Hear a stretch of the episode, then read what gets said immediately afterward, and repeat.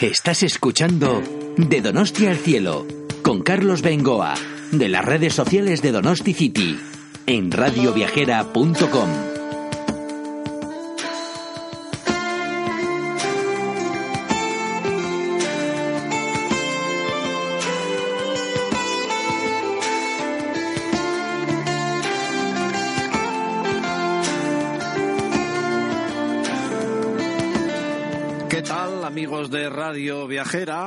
saludo a todos desde San Sebastián. Aquí estamos, un podcast más, que ya son 11 de esta segunda temporada y 11 hicimos en la primera. O sea que estaríamos en nuestro podcast número 22. Ay madre, cómo pasa el tiempo en pleno mes de noviembre. Bueno, ya en la última semana del mes de noviembre, todavía con el invierno a punto de entrar, por lo menos aquí en nuestra ciudad.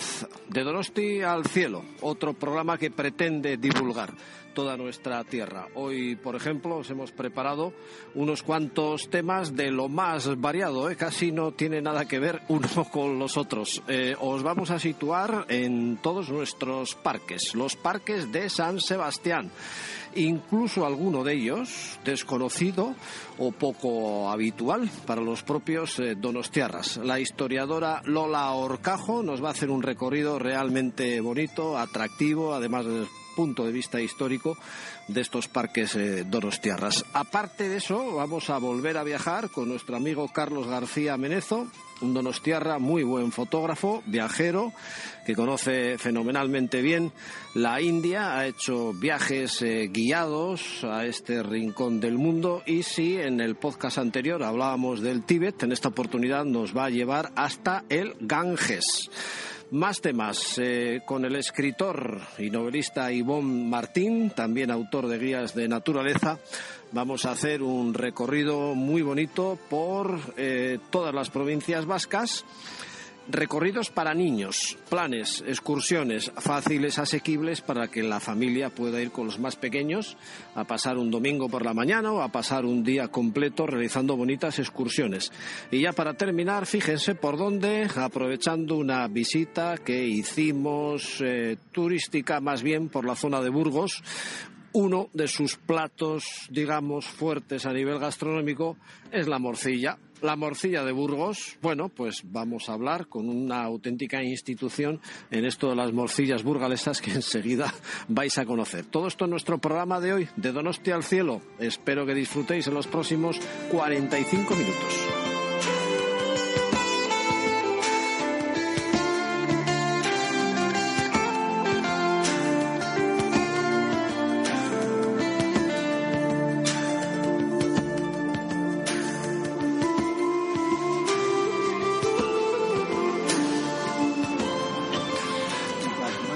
Amigos, hoy os proponemos dos rincones de la ciudad poco frecuentados, pues porque el turista viene a lo que viene, a ver la parte vieja, a ver la concha, a subir en todo caso Urgul y Geldo, pero hay dos parques maravillosos en pleno centro de la ciudad, o sea que no tendríamos más que andar en el caso del Parque María Cristina, desde la estación de tren y de autobuses eh, por Tabacalera, en dos minutos andando estamos en pleno corazón, es un pulmón de la ciudad. El parque de Ayete, pues igual queda un poquito más lejos, pero de todas formas, andando podrían ser 15 minutos desde el centro y en autobús mmm, 3 minutos. Vamos primero con el parque eh, María Cristina. Precioso. Lola Orcajo, muy buenas tardes. Hola, Carlos. Qué bien hoy a pasear por los parques. Y el primero, Cristina Enea, o el Parque de María Cristina. ¿eh? Es un regalo que hizo el duque de Mandas, que era su dueño, don Fermín La Sala, lo hizo a la ciudad de San Sebastián. Ese señor cuando falleció, eh, eh, precisamente justo ahora hace un siglo, dejó ese legado, dejó esos bienes suyos, que es un parque maravilloso, del cual se dominaba entonces, porque hoy día está ya bastante tapado por la zona de abajo, se, el, todo lo que es el valle de, del Urola, perdón, el valle del Urumea, eh, del Oyola, quería deciros. entonces es, es es un sitio eh, muy bonito en cuanto a vegetación, en cuanto a parque. Tiene un estanque eh, eh, que la verdad es una delicia sentarse con los patos, los cisnes, los niños suelen jugar mucho por esa zona. Está abierto al público totalmente. Se puede subir por la parte del río y luego bajar precisamente a Tabacalera, que también es muy interesante para visitar. Y desde luego es un plan, bueno, para hacerlo, para pasear, para disfrutar de la naturaleza. En la parte de abajo hay una zona de juegos infantiles, con lo cual yo creo que, es un plan estupendo. Sí, tiene una red de senderos, eh, no te puedes perder nunca, vamos, pero entre que subes un poco, bajas, ves arriba del todo esa especie de palacio o casa, que ahora nos vas a detallar, eh, tiene unos pavos reales espectaculares que merece la pena fotografiar, unas cuantas secuoyas en una zona de, de jardines eh, maravilloso. Yo creo que incluso muchos donostiarras no terminan de conocer qué es exactamente el parque y es una delicia pasear por ahí, porque ya hemos dicho una serie de elementos como para ver la casa, los pavos reales, las secuoyas, algo más seguro que hay.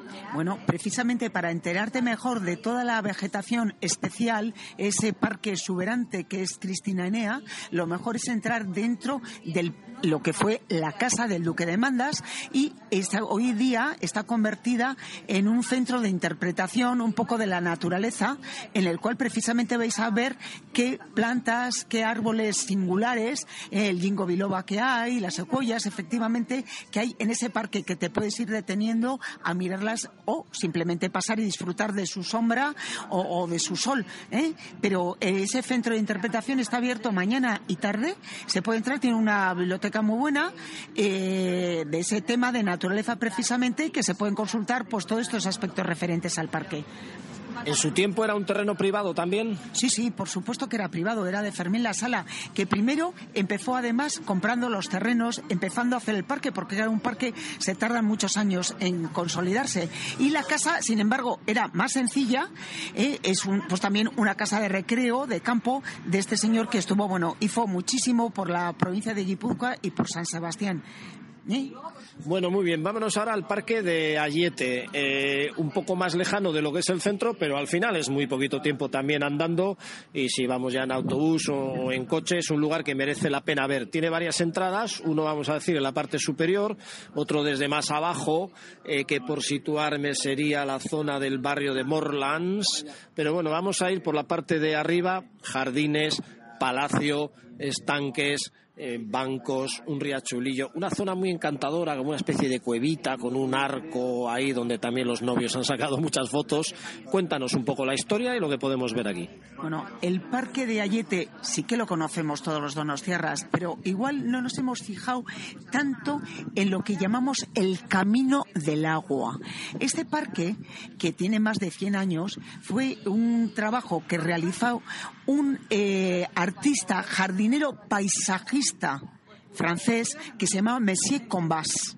Y este señor había realizado en Francia una serie de proyectos, eh, bueno, impresionantes ¿A base de qué? A base de piedra artificial, de estalactitas y estalagmitas y rocalla que semejaban eh, paisajes naturales de cuevas. Y esto es lo que tenemos en Ayete. Tenemos una gruta artificial, una cascada artificial y un sistema de agua que sigue funcionando, que consistía en que el agua que se recogía en los depósitos, que también existen, aunque estén soterrados en la parte de abajo, en esa parte de Morlas, que hemos dicho, se subían hasta la parte de arriba y de ahí, de la Torre del Agua que sigue existiendo, volvían a empezar el camino de vuelta y van bajando por una serie de senderos, de caminos, eh, bajan a, ese, a un primero a un lago, luego a la cascada, de la cascada a otro estanque, hasta volver otra vez abajo y recomenzar el ciclo. Bueno, ahí sí que es un recorrido grande, es un día para pasar en naturaleza. Tiene además la peculiaridad de que los edificios están conservados, el propio palacio, el Palacio de Ayete, eh, que era de los duques de, Bailén, que luego también llegó a San Sebastián, lo compró San Sebastián eh, pues de 1940 aproximadamente, y eh, ese palacio no se puede visitar, aunque está restablecido en todos sus, vamos a decir, sus salones, sus muebles, etcétera, está restaurado, pero no se visita. Solamente también se abrió una época al público, los donostiarros nos dio tiempo a verlo, pero vuelve a estar cerrado. Hay unas oficinas municipales en la parte de arriba y es una pena porque sería interesantísimo. Pero tiene una parte buena, que hay otro edificio que eran las caballerizas, que ese sí que está abierto y hay un sencillo bar, un bar-restaurante, que se puede tomar un refresco, un aperitivo o incluso un plato del día. Ah, o sea que esto eran caballerizas en, su momento. Mira, no sabía yo, hay muchos edificios, aparte de lo que es el palacio en sí, pues como pequeños templos o así. Eh, bueno, eh, bueno, no sé cómo llamar, tú sabrás más arquitectónicamente esto, pero donde mm, tradicionalmente tomamos el pinchito y la caña, ¿eso eran caballerizas? Eso eran las caballerizas y eso es ahora el hogar del jubilado también. Y, bueno, es un sitio donde se puede estar tranquilamente. Delante justamente de ese pequeño edificio hay un, parque infantil con juegos también recreativos de niños, con lo cual, bueno, pues es completo para mayores y, para pequeños. Quedan otras construcciones como la casa del jardinero que no se utiliza para nada, que era la casa eh, donde vivió eh, Pierre Ducasse, que fue, por un lado tenemos el maestro Rocaller, se llama así porque era el que hacía la rocalla, que este señor, este parisino, Monsieur Combas, y por otro lado teníamos al jardinero de San Sebastián, a Pierre Ducas, que este señor también tiene de apellido francés, era de Bayona, y que fue el primer jardinero municipal, y que entre ambos hicieron esa maravilla que es el Parque de Ayete. Yo siempre estoy reivindicando que en San Sebastián podría haber un turismo solamente para visitar parques y palacios, porque tenemos tres Cristinanea del Duque de Mandas con todo su parque, el Palacio de Ayete del Duque de Bailén y, todo ese parque con ese camino de agua y Miramar con el parque de Miramar de la Reina María Cristina. Y la gracia es que los tres son municipales, los tres son del Ayuntamiento de San Sebastián y los tres se pueden visitar gratuitamente. Bueno, ya puestos hay otro parque que igual no tiene tanta historia y ni palacios, pero a Mechagaina más desconocido porque tiene unas vistas increíbles de la ciudad, más hacia la zona, digamos, este, ya saliendo de la ciudad hacia la parte de Inchaorrondo, eh, encima del barrio de Loyola, pero también es una maravilla, ¿lo conoces? Sí, lo conozco y sí que es una maravilla y también está ya muy restaurado con caminos muy cómodos para, para pasear, etcétera. Es otro sitio, bueno, es que San Sebastián está rodeado de montañas. Evidentemente, en los Donostierras, igual no subimos muy a menudo Urgul. Urgul también es un parque, eh, porque está con caminos, con bancos para sentarse, con las vistas magníficas. Tenemos el Monte Urgul para visitar, es un parque. Ulía tres cuartas de lo mismo, con los puntos con las atalayas para divisar ballenas que había, y Geldo, el parque de Geldo. O sea, que ya tenemos los tres montes que circundan, que son parques en sí mismos. La isla Santa Clara, también otra desconocida, que ahora va a haber dentro de poco, se quiere hacer una fuente que va a hacer la artista Cristina Iglesias, precisamente para potenciar la isla. Hay que coger una barca, pero pasan las barquitas continuamente, al menos en verano. Se suspenden los días de temporal. Entonces tenemos todo lo que circunda y luego los, los, los, estos parques como Mechagaña, por supuesto, Cristinanea, Ayete y Miramar. Es una ciudad no solamente de playa, no solamente de pinchos, sino que también de parques y de naturaleza. Muy bien, muchas gracias. Tomamos nota y a ver, sigue reivindicando y a ver si llega ese turismo de parques. Gracias, Lola. Venga, gracias a ti y que sigamos viéndonos por Donosti.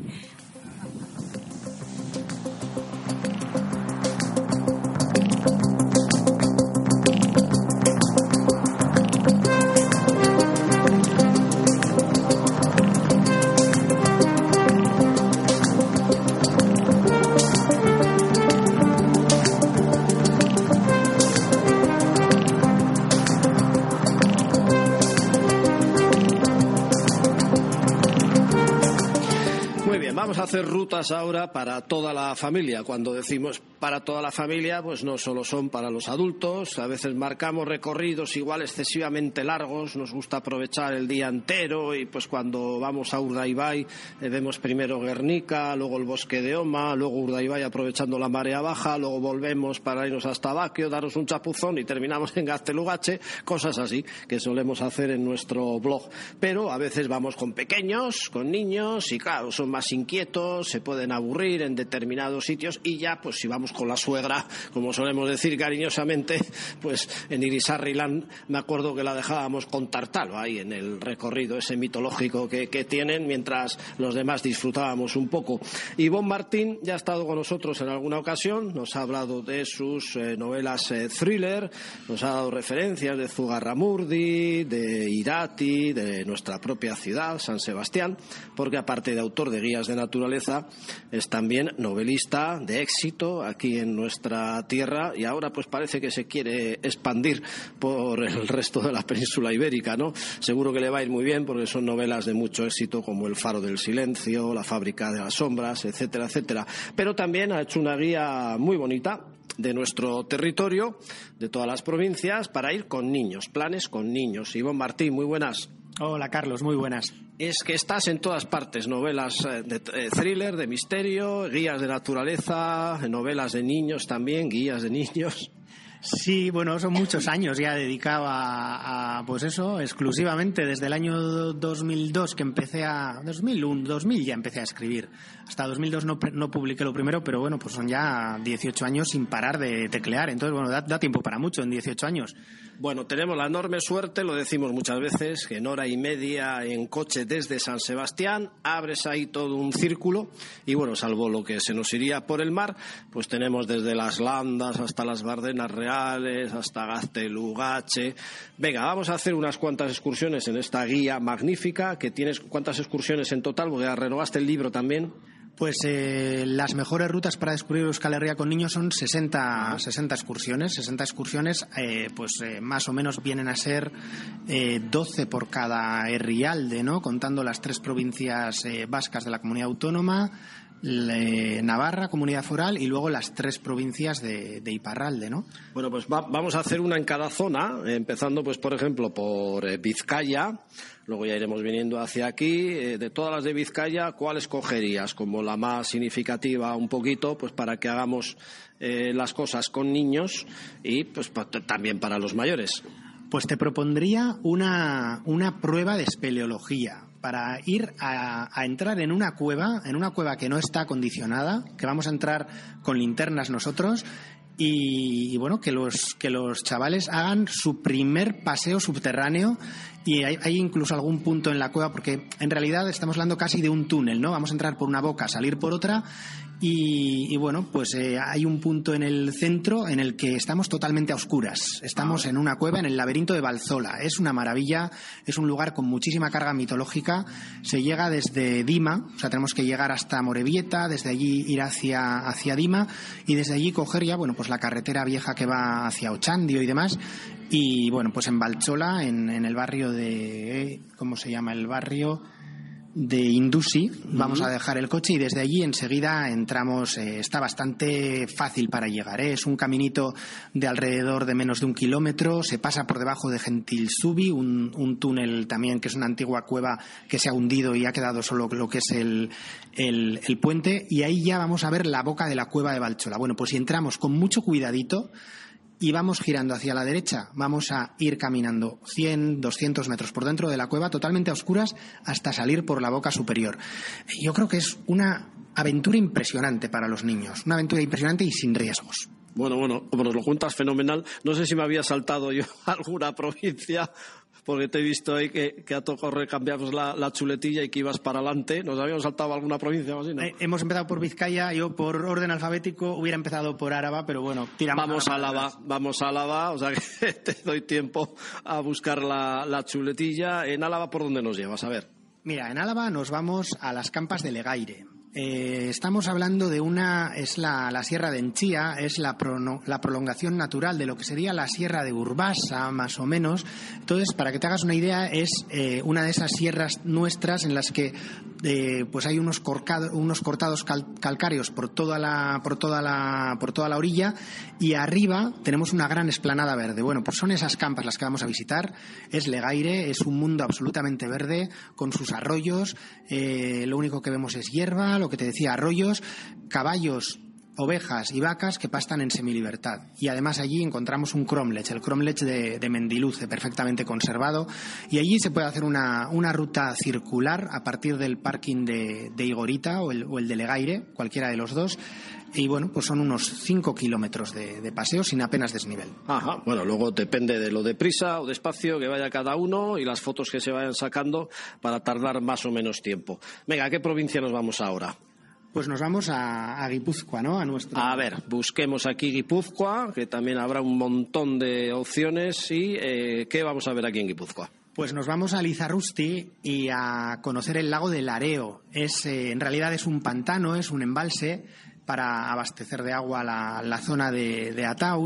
Y bueno, pues lo que nos encontramos es, para empezar, el, el guardeche de, de, Aralar, que es donde dejamos el coche, en pleno alto de Lizarrusti, y desde ahí no tiene ninguna pérdida, no hay más que caminar por, por un camino que es el que se utilizó para construir el, el pantano, era un antiguo ferrocarril ya desmantelado, y entonces vamos por un alledo magnífico hasta llegar al, al lago el, en el lago vamos a hacer todo el perímetro y volvemos por el mismo camino. Y lo que descubrimos en todo momento es eh, unos bosques incomparables, ideales para el otoño, obviamente, ideales para la primavera, incluso en lo más cerrado del invierno yo creo que es bonita esta zona porque es montaña eh, salvaje y agreste. Y a partir de ahí ya tendríamos majadas como las de Nirio, Huidui, pero eso ya sería otra excursión, ya sería a partir de ahí por situarme mejor, ¿desde dónde entras exactamente a Lizarrusti? Eh, subiendo desde Ataun puede ser, ¿no? ¿Por dónde habría que ir exactamente? Exactamente, ve a ¿Sí? Ataun y, y, de Ataun, el, bueno, es la, el, la carretera Echarri Aranaz. A mitad de camino está el alto de Lizarrusti. Es por donde iba antiguamente la Estellesa creo que ya no va por allí, porque era terrible aquello. Vale, vale, sí, sí, no, menuda carretera ahora ha caído definitivamente. Hay una oficina de información ahí mismo. Sí, fíjate que estaba buscando un sitio para un concurso de fotografía otoñal de Guipúzcoa, porque Bertiz conozco, la selva de Irati de la que nos has hablado, pero bueno, eso ya sería Navarra, pero en Guipúzcoa ya me estás diciendo que en otoño tengo que ir ahí, ¿no? Está claro, sí. porque ver las, las hayas con sus colores, esos colores tan bonitos de las hayas, dorados, rojizos, reflejándose en las aguas claras del, del pantano del Areo, eso no tiene precio. Desde luego, otra provincia, ¿para dónde nos vamos ahora? ¿A Navarra o a Iparralde? Pasamos a Iparralde. Pasamos a Iparralde, aquí cruzaríamos entonces la fronterita y nos plantamos enseguida ahí desde San Sebastián, nada, en 20 minutos. Eh, de todo esto, pues seguro tendréis fotografías en nuestro blog que intentamos sacar las mejores fotografías, si no nuestras, que son peores, de buenos amigos que tenemos, fotógrafos profesionales, eh, tenemos galerías espectaculares. Venga, ¿dónde vamos aquí? Pues Urt. Probablemente mmm, la mayoría de los oyentes no hayan ni oído hablar de Urt. Urt es un puerto fluvial que está 35 kilómetros río adentro desde Bayona. ¿Vale? Es la carretera, es la autopista de Po. O sea, según llegamos a Bayona, cogemos dirección Po y a los 35 kilómetros ya veremos la salida de Urt.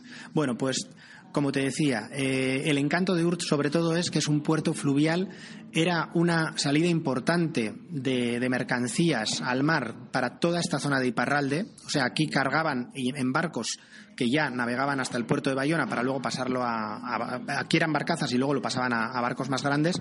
Y durante muchos años estos puertos pues han funcionado y han sido la arteria fluvial o la arteria de comunicación principal de toda la zona de Iparralde. Entonces, vamos a empezar en el puerto de, de, Urt y lo que vemos para empezar es unos muelles perfectamente conservados y varios edificios que se ve claramente que eran los antiguos almacenes portuarios.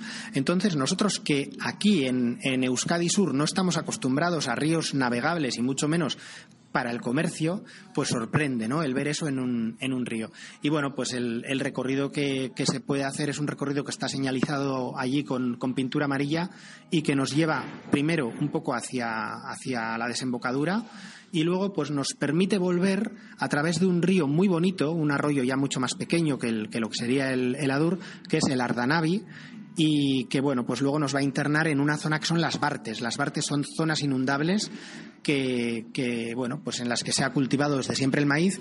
Las crearon ingenieros holandeses que vinieron en su día, después de hacer los polders y demás allí, vinieron y hicieron en toda la zona de la desembocadura del Adur, pues, eh, pues bueno, pues eh, aprovechar campos que eran baldíos, que eran, eh, estaban inundados todo el año, convertirlos en campos de cultivo. Todo eso lo vamos a ver en una ruta de apenas 5 kilómetros y es un lugar pues totalmente diferente a lo que estamos acostumbrados. Para mí muy recomendable. Pues apuntado queda también, ya iremos dando cumplida cuenta en nuestro blog, insisto, y si no aquí en los buscadores de Radio Viajera y el propio donosticity.org. Nos vamos a marchar ahora por qué provincia nos quedaría. ¿Qué provincia nos queda? Bueno, claro, Navarra. Efectivamente, si está pensando, yo no sé por qué las Bardenas Reales, que también tendrás algún recorrido por ahí con críos, o estás en David, al lado, y bueno, al final hay cosas atractivas. Pero de Navarra, ¿qué nos seleccionas? Pues me quedo un poco más cerca de lo que sería mi casa, de Donosti, y me iría a la zona de Lecumberri. Vamos a las faldas de Aralar.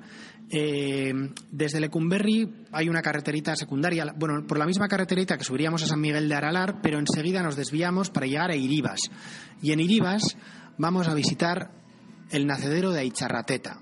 Es el nacedero del río Larraul, Larraun. Y, y la verdad es que es un lugar fascinante, porque todo el agua que cae por esa gran llanura verde que tenemos en las alturas de Aralar, todo el agua que se precipita por las dolinas que hay allí y las cimas, surge de nuevo en este nacedero de Charrateta. Entonces es una pared de piedra vertical espectacular y de allí brota de, bueno pues de todo aquello una cantidad de agua impresionante. Antiguamente había molinos, una pequeña central eléctrica, todo eso creo que está perdido, pero ahora lo que vemos pues eso, es como la naturaleza ha vuelto a, su, a conquistar su terreno y vemos nacer ese agua de manera abrumadora.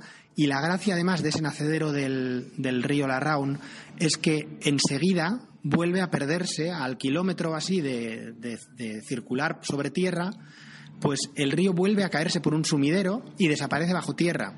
Y vuelve a aparecer otra vez un kilómetro más tarde al pie del pueblo de Iribas en un nuevo nacedero, ¿no? Y es realmente es, espectacular todo este juego, ¿no? De hecho, el primer río, el que solo discurre un, kilómetro, se llama río Erchilla y el segundo río, el que vamos a ver al pie de, de, Iribas, es el Larraun, aunque en realidad estamos hablando del mismo río que durante un kilómetro o un kilómetro y pico se ha perdido bajo tierra. Pues mira, no conocía de nada este sitio y esta recomendación. Entiendo que la mejor época sería por aquello del agua, eh, pues no sé, mayo, junio quizás. Sí, o también aquí como llueve bastante, pues después de cuatro o cinco días de lluvias importantes, pues es, una, es un buen momento. Quizás si vamos en mayo y junio, el deshielo hace que el nacedero mm, salga con mucha más fuerza, pero a nivel fotográfico no nos va a resultar mucho porque el agua está muy blanca y muy removida en todo el recorrido.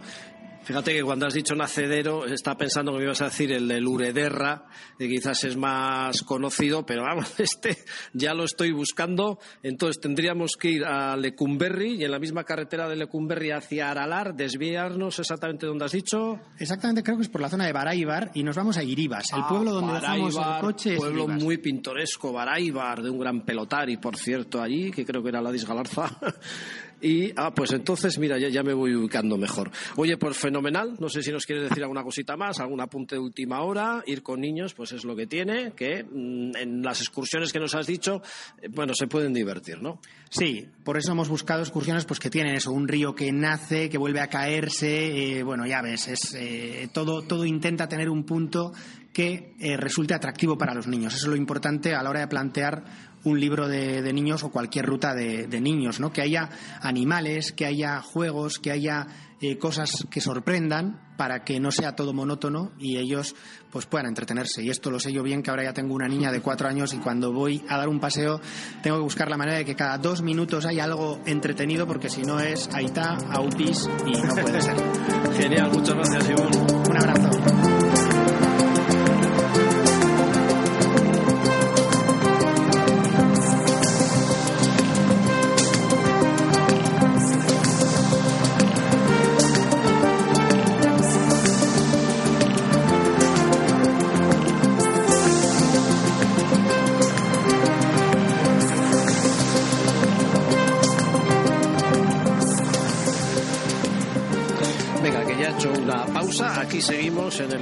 De San Mamés, que le iba a decir esto a un Donostierra, promocionando Burgos en cierto modo que por cierto, ya saben nuestros seguidores de Radio Viajera, la sorpresa que nos llevamos cuando fuimos a Palencia, esa tierra bellísima para descubrir, en la que tengo que reconocer que no había estado nunca, y Burgos casi, casi, y doy a costa en representación del Ayuntamiento de Burgos en este evento que nos ha montado aquí Pepe Barrena en el Estadio de San Mamés. Muy buenas.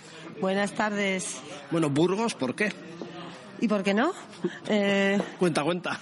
No, vamos a ver, Burgos es un, tiene una localización estratégica eh, dentro de la 1, muy cerquita de, nuestros amigos los vascos y, nunca, nunca menos los, madrileños. Eh, Sí, sí, bueno, que estamos a hora y media, como quien dice. De Madrid queda muy cerca, de Vitoria también, un poquito más de San Sebastián, de la zona de Cantabria. Y bueno, pues ya, me, ya que me preguntas acerca de la, de la, de la logística, ¿no? De, la, de lo cerquita que estamos de, de, estos amigos entrañables, pues bueno, pues porque es una ciudad eh, que respira historia, eh, está llena de monumentos, mmm, huelga decir, nuestra maravillosa SEO, la catedral, patrimonio histórico, eh, los yacimientos de Adapuerca y bueno, infinidad de, de, historias de, de otros monumentos y por supuesto, y no menos importante, pues nuestra maravillosa gastronomía.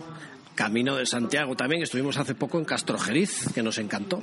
Castrojeriz, Belorado, en fin, eh, hay un montón de pueblos que, pasan por, eh, de la provincia burgalesa que pasan por el camino de Santiago francés eh, y entre, entre hay que destacar también que bueno, la ciudad de Burgos pues juega un papel fundamental en lo que es la ruta a nivel europeo, ni más ni menos.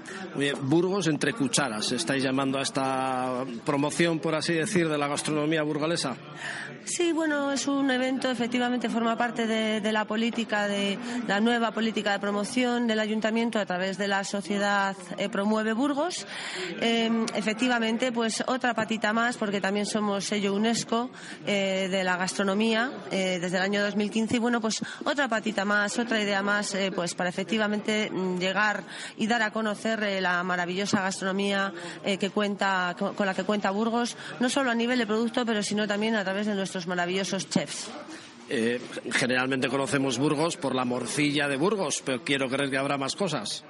Bueno, eh, a nivel gastronómico, donde estamos además potenciando el producto autóctono, pues qué decir del maravilloso lechazo, eh, nuestro queso de Burgos, que también es conocido a nivel nacional, y, hombre, eh, no menos importante también nuestras dos DEOs, la Ribera de Duero, que, bueno, pues a nivel mundial está creciendo a pasos agigantados, y nuestra pequeñita DEO de la Ribera Arlanza no me podía creer lo que contabais por aquí y en concreto Roberto, con el que ahora voy a intentar estar, que este sabe latín de, morcillas, que no tuvierais la denominación de origen hasta hace poco.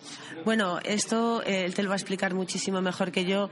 Ha sido un proyecto con el que lleva luchando 25 años. Como he comentado antes, si hubiera un Nobel de la morcilla, sin duda alguna, eh, sería, sería para Roberto. Roberto con tema de morcilla. Y bueno, pues la, la IGP, pues es que, bueno, pues eh, tan esperada y tan, tan merecida, porque la morcilla Burgos tiene un sello y a nivel nacional y bueno, pues era también creo que era el momento de, bueno de protegerlo con respecto a otros imitadores. Oye, pues sin más, muchas gracias Idoya. Nos estás invitando a todos a acudir a Burgos, os sacaremos encantados, claro. Bueno, pues eh, un placer más que invitados para, para nosotros será un, un verdadero honor que vengáis a visitar Burgos, la gastronomía y bueno, nunca mejor con esta excusa, ¿no? que se presenta a finales de noviembre como es Burgos en entre cucharas. Muy bien, gracias, Idoya. Gracias a ti. Bueno, voy a ver si secuestro un rato a, Roberto. Y aquí seguimos en el estadio de San Mamés. Roberto, ven un momento, ven un momento aquí. Que decía Idoya que este sabe eh, latín, bueno, eso decía yo, de morcillas y ahora decía Idoya que si hubiera un premio Nobel de las morcillas, que se lo tendrían que dar a Roberto. Perdona que ando aquí un poco a salto de mata mientras estoy, todo hay que decirlo, maraviando también un poquito, para uno de San Sebastián decir esto es duro, este magnífico estadio que tienen aquí en Bilbao, el campo de San Mamés. Eh, Roberto y las morcillas, nos decía ahora Idoya que si hubiera un premio Nobel de morcillas te lo tendrían que dar a ti. Bueno, lo que pasa que, bueno, yo creo que cada uno es en la yo creo la faceta de lo que le gusta, ¿no? Yo he aprendido, he disfrutado, llevo muchos años en torno a un proyecto que es morcilla, aunque sea alimento feo. La morcilla, yo digo, siempre digo que del marrón al negro tiene toda la, eh, todo el arco iris de los colores sucios, ¿no? Que son los que no se ven. Entonces, pero bueno, sí está lleno de sabor, siempre está lleno de contenido, de contenido de emotividad. Y eso es lo que hemos aprendido trabajando con la universidad, muchos proyectos que hemos hecho de investigación y sobre todo desarrollo de producto. Y sin querer, pues bueno, pues pues lo que trato es en alguna manera de, contarlo, divulgarlo, que y sobre todo si lo haces con ganas y con pasión, yo creo que llega fácil. Si has venido aquí a este evento con Pepe Barrena, es que tienes que saber mucho de esto y tus morcillas de tu empresa tienen que ser buenas. Y no, es que sea publicidad, pero bueno, obviamente hay que mencionarla. Bueno, nosotros tenemos una empresita que se llama Morcillas de Cardeña. Somos un referente local en Burgos porque tenemos un puestecito en el mercado desde 1930 y curiosamente llegamos a puntas de venta de morcilla de Burgos en Burgos de hasta 600 kilos un sábado. ¿Qué quiere decir eso? Que vendemos morcilla de Burgos en Burgos. No es fácil encontrarla fuera de Burgos. Eh, si vosotros, por ejemplo, en San Sebastián, que me comentas, ¿no? Eh, estamos, solemos ir a la feria de, Irún, en la que se hace por el puente de la Inmaculada, y estamos ahí ese fin de semana. Pero bueno, ya tenemos adeptos, o sea, tenemos una, una, una proximidad de clientes, sobre todo con una gama media, media alta, y hay un secreto que nosotros hacemos con nuestra morcilla. No precocemos el arroz y el 60% es cebolla.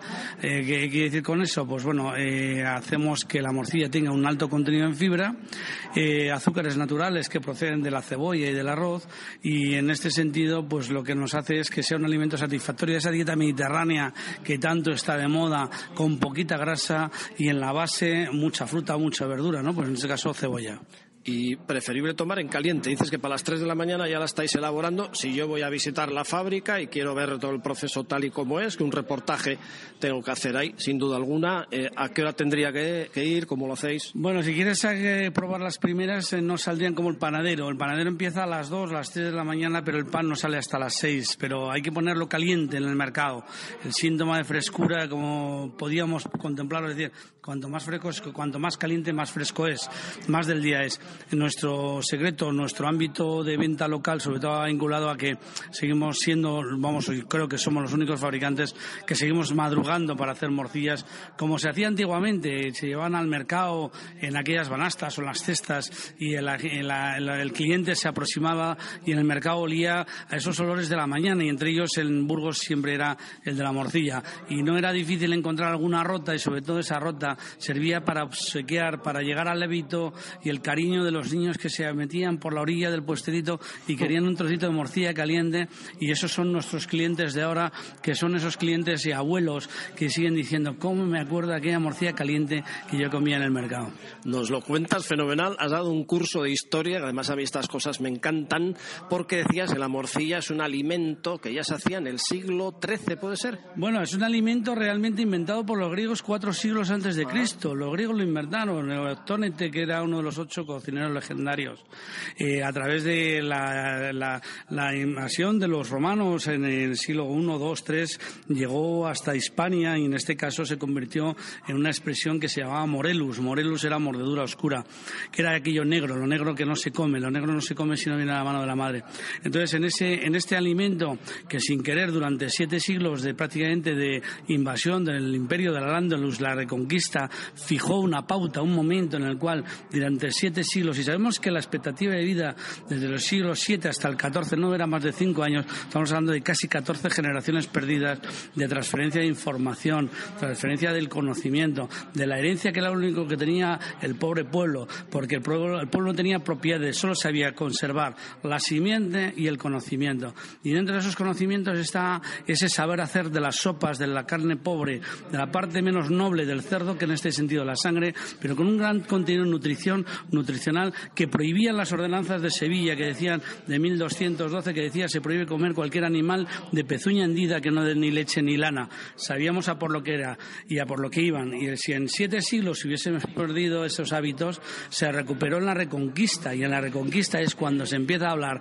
realmente de que el salvoconducto de cristiandad, la morcilla se fija en los pueblos de España como ese pasaporte de poderte quedar y si no tenías que salir en dirección contraria a donde habían venido y en cada pueblo una morcilla diferente, ¿puede ser? Aquí, por lo menos, en España. En cada pueblo, cada pueblo. Si nos, si nos damos cuenta desde yo, y sin meterme mucho en, el entorno vuestro, hablamos de que el mondejo, con respecto a la, morcilla de Tolosa o a, cualquier otra, vemos que en cada pueblo cambia un poquito las cantidades y cambia un poquito los sabores. Un poquito más especia, un poquito más cebolla, un poquito más de sangre, un poquito más de harina, un poquito más de huevo. Es decir, en cada pueblo cambiaba. Y Y esto es una cuestión de hábitos, como la sopa de ajo o como la sopa que hacía mi abuela, la que yo probé en casa, la de mi abuela la mejor, la de cada abuela la mejor. ¿Y eso por qué? Porque tenía toque, tenía mano y cada mano se hacía en función de cada uno de los proximidades, la habilidad de poder tener o más especias o más ingredientes para darle más sabrosura a esa forma de cocinar que en cierto modo la morcilla es un guiso de pobres. Estamos en plena aula magna de las morcillas. La modernidad llega. Eh, hemos visto unas bolsitas tipo patatas fritas, snacks de morcilla y un chocolate negro de morcilla. Vamos, ya, esto ya casi no me lo puedo creer. Lo cierto es que dejaba luego un gusto ahí a morcilla. Una vez habíamos comido eso. Sí, si pensamos realmente que es una morcilla, cualquiera que sea, sin ser erudito, pero simplemente nos damos cuenta que la morcilla es la base de los caldos, de los guisos. Estamos hablando de un contenido en verduras, la cebolla. Estamos hablando de un contenido en la proteína, que es la carne que le metíamos al, al caldo Estamos hablando de ese poquito de la grasa, ¿no? Y luego las especias. Entonces, en base a esos caldos, nosotros pensamos que podemos cocinar muchas otras cosas. Si nosotros pensamos que en algunos de los elementos se puede trabajar hasta en un postre, el chocolate al final tiene un contenido, es una grasa vegetal, pero ese contenido de grasa vegetal le acompañamos de un dulce, que es el caso de esos chocolates, que tiene ese poquito de dulce.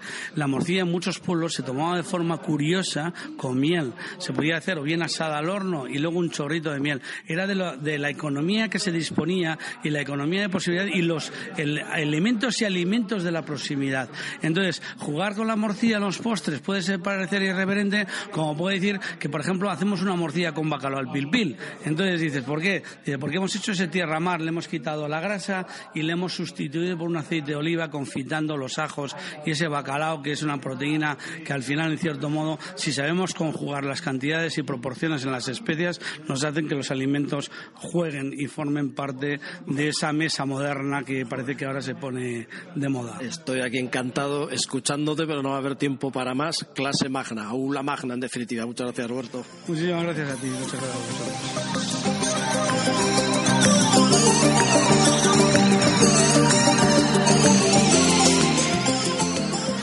Buscando temas aquí en nuestra tierra, en Donosti, en sus alrededores, con donostiarras que viajan. Nos encanta divulgar el tema de viajes y, pues como ya sabéis, hablamos tanto con donostiarras que se nos han ido fuera como gente de fuera que ha venido a vivir aquí en San Sebastián, que por lo que sea se quedó enamorada de nuestra ciudad y se nos ha quedado aquí entre nosotros, gente de muy variados eh, países, eh, divulgando, como digo, muchas cosas y un Donostierra que conoce muy bien la India.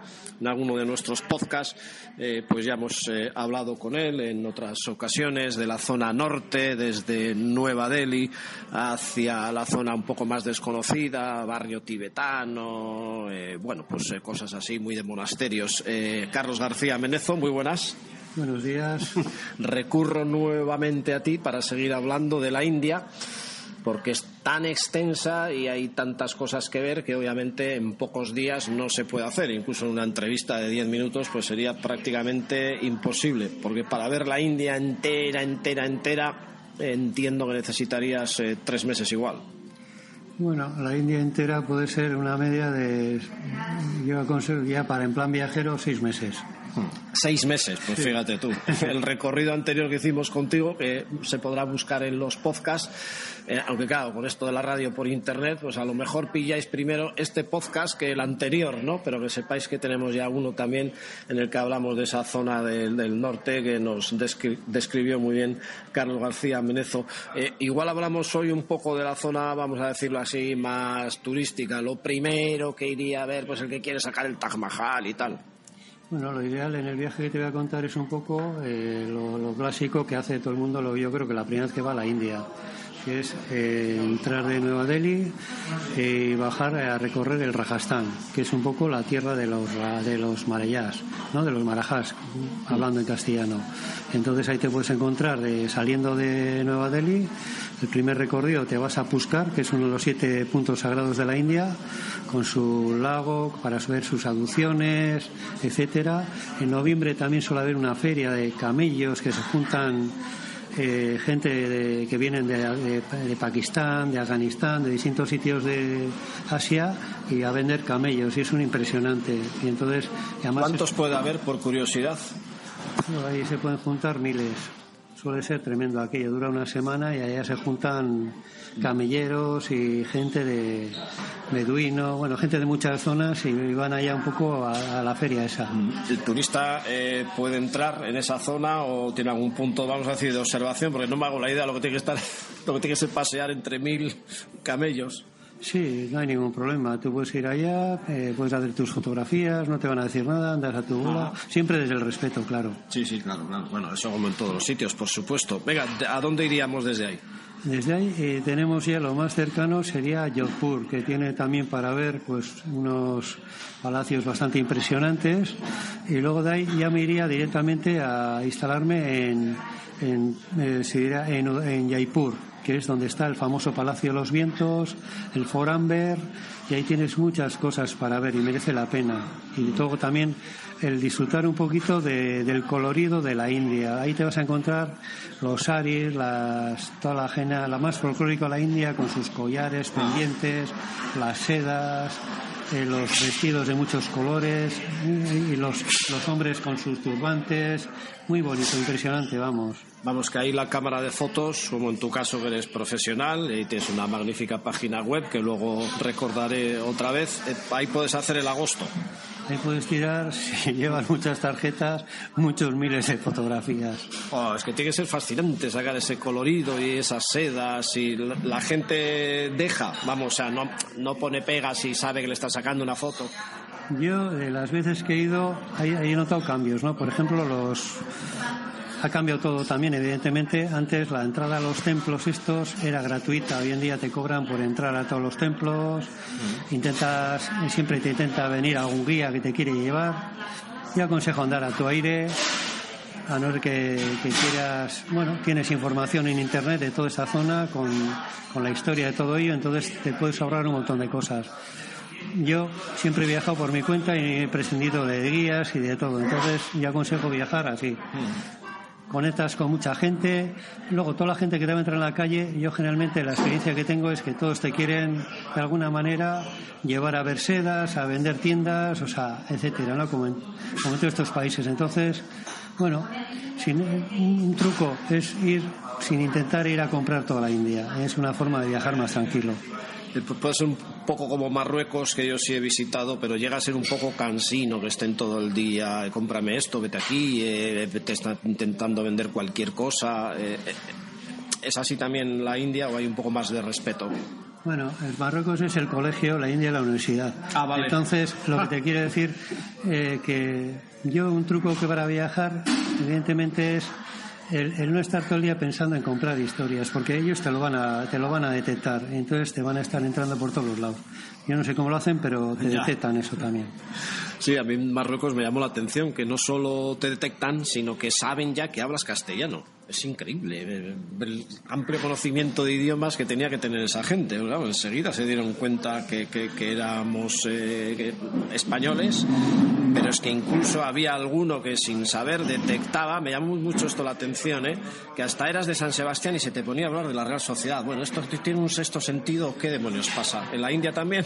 Bueno, en la India todos te van a decir, bueno, de hecho muchos tendrán, eh, que tienen un primo en Madrid, en Barcelona, saben del Madrid, saben del Barcelona, saben de la Real, e incluso pueden hablar varios idiomas, aparte del inglés, pero pueden hablar, e incluso te detectan, ¿no? Te dicen, no eres italiano, o eres, eres español, o eres tal. Bueno, lo detectan, vamos. ¿Será que se nos nota en la cara?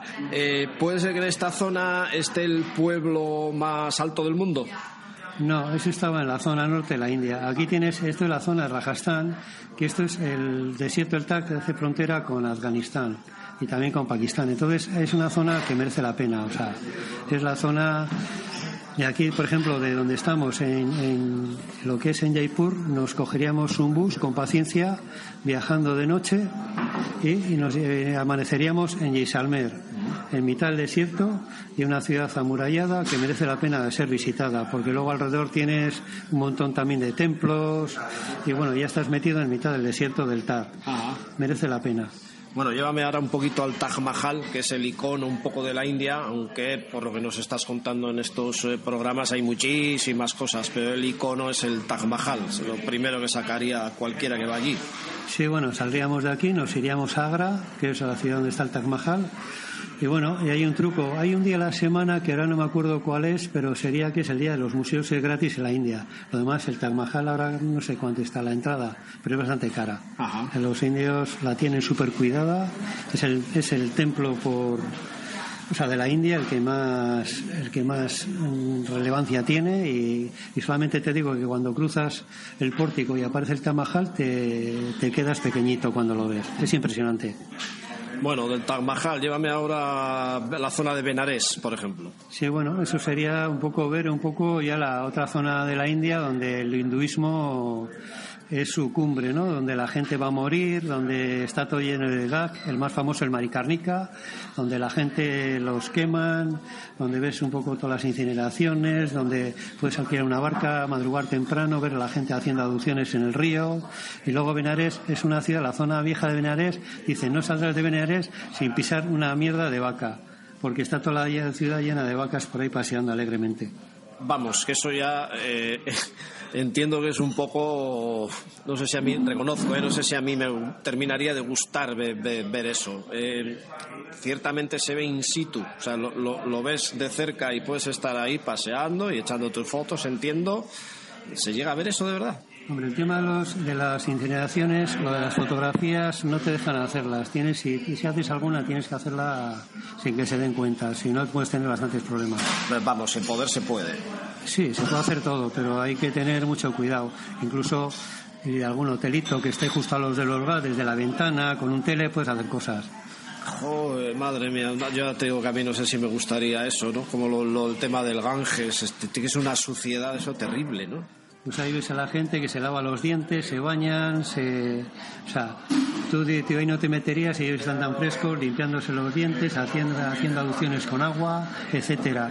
Dicen que, tiene, que no les pasa nada. Yo tengo mis reservas, porque más arriba de Benares creo que hay una fábrica química y echa todos los vertidos al río. Aparte todo lo, tú te puedes encontrar flotando por el río, eh, por ejemplo los brahmanes, que son cuerpos que no los incineran, están flotando ahí en el río muertos, los niños también, las, las vacas también, entonces pues a encontrar, yo, he visto cuerpos hinchados en el río flotando. Joder, madre mía, o sea, está claro que está la creencia por encima de la sanidad. Pues, eh, ahí entra una inspección de sanidad y tiene que cerrar automáticamente el río ellos lo llevan haciendo de siempre y... Sí, pero es una creencia al final, una fe, ¿no? La religión. Sí, es la religión hindú y es una de sus máximas creencias. Ellos creen totalmente en la reencarnación, entonces ellos saben que es un paso a otra vida y a otra, y otra forma de vida. Joder, pues menos mal que esto es algo turístico, vamos, porque si esto es un reclamo turístico, el ver el Ganges, el ver toda esa suciedad y esas cosas que me dices flotando y lo de las... Vamos, que no, no me lo puedo creer, de verdad te digo. Pues bueno, es una ciudad que a pesar de todo ello merece la pena, pero yo la recomiendo ver, merece la pena. Y luego, si quieres también aquí en, en Benares, también tienes también temas de seda y así, que van cantidad de italianos, todas estas sedas que vienen de Milán y todo esto lo compran aquí. luego la, igual lo factura, lo trabajan más en Italia, pero todo lo compran aquí. Y en una ciudad donde se pueden ver estas cosas, eh, luego hay hoteles de nivel pues para que puedas estar alojado tranquilamente, o, todo va dentro de ese tono de suciedad o de sanidad eh, por debajo de cero. No, no, eso tienes todo. Tienes hoteles de todos los niveles y luego tienes restaurantes también bastante majos para, para turistas con una calidad de comida aceptable. Y luego también tienes hoteles ya de cinco estrellas. Evidentemente ahí se cuida todo. Y estás viendo desde el hotel cómo baja el río. Sí. Casi, vamos. Una forma metafórica de hablar. Sí, bueno. Luego también cerca tienes el, ahí. Eh, tienes una zona donde Buda encontró la iluminación, donde está el árbol, donde está todo. También puedes ir a verlo. O tienes muchas zonas muy interesantes. Pues menos mal que encontró Buda la iluminación, porque a mí se me han ido ya las ganas de tomar las patatas bravas que iba a pedir, incluso la cerveza, mientras hablaba contigo. Así que haremos otro podcast de otros temas relacionados con la India. Podéis seguir a Carlos García Menezo en su página web, eh, Carlos-medio García-medio Menezo, pero bueno, si no en Google, tranquilamente pincháis su nombre y lo podéis encontrar por ahí. En Facebook, en Twitter, en A pesar de los pesares y de estos temas de sanidad, muchas gracias Carlos, hasta otra. encantado.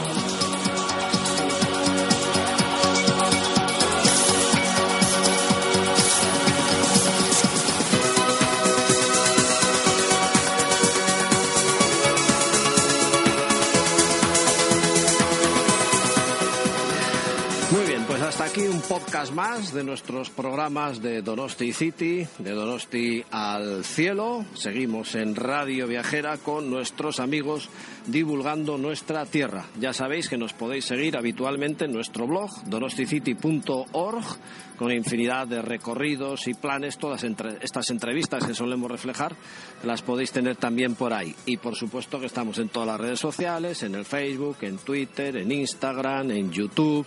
Tenemos una pequeña sección con los amigos de Teledonosti, Donosti City TV, así le llamamos, y este programa que hacemos con tanto cariño desde Donosti San Sebastián. Un abrazo de Carlos Bengoa. Agur.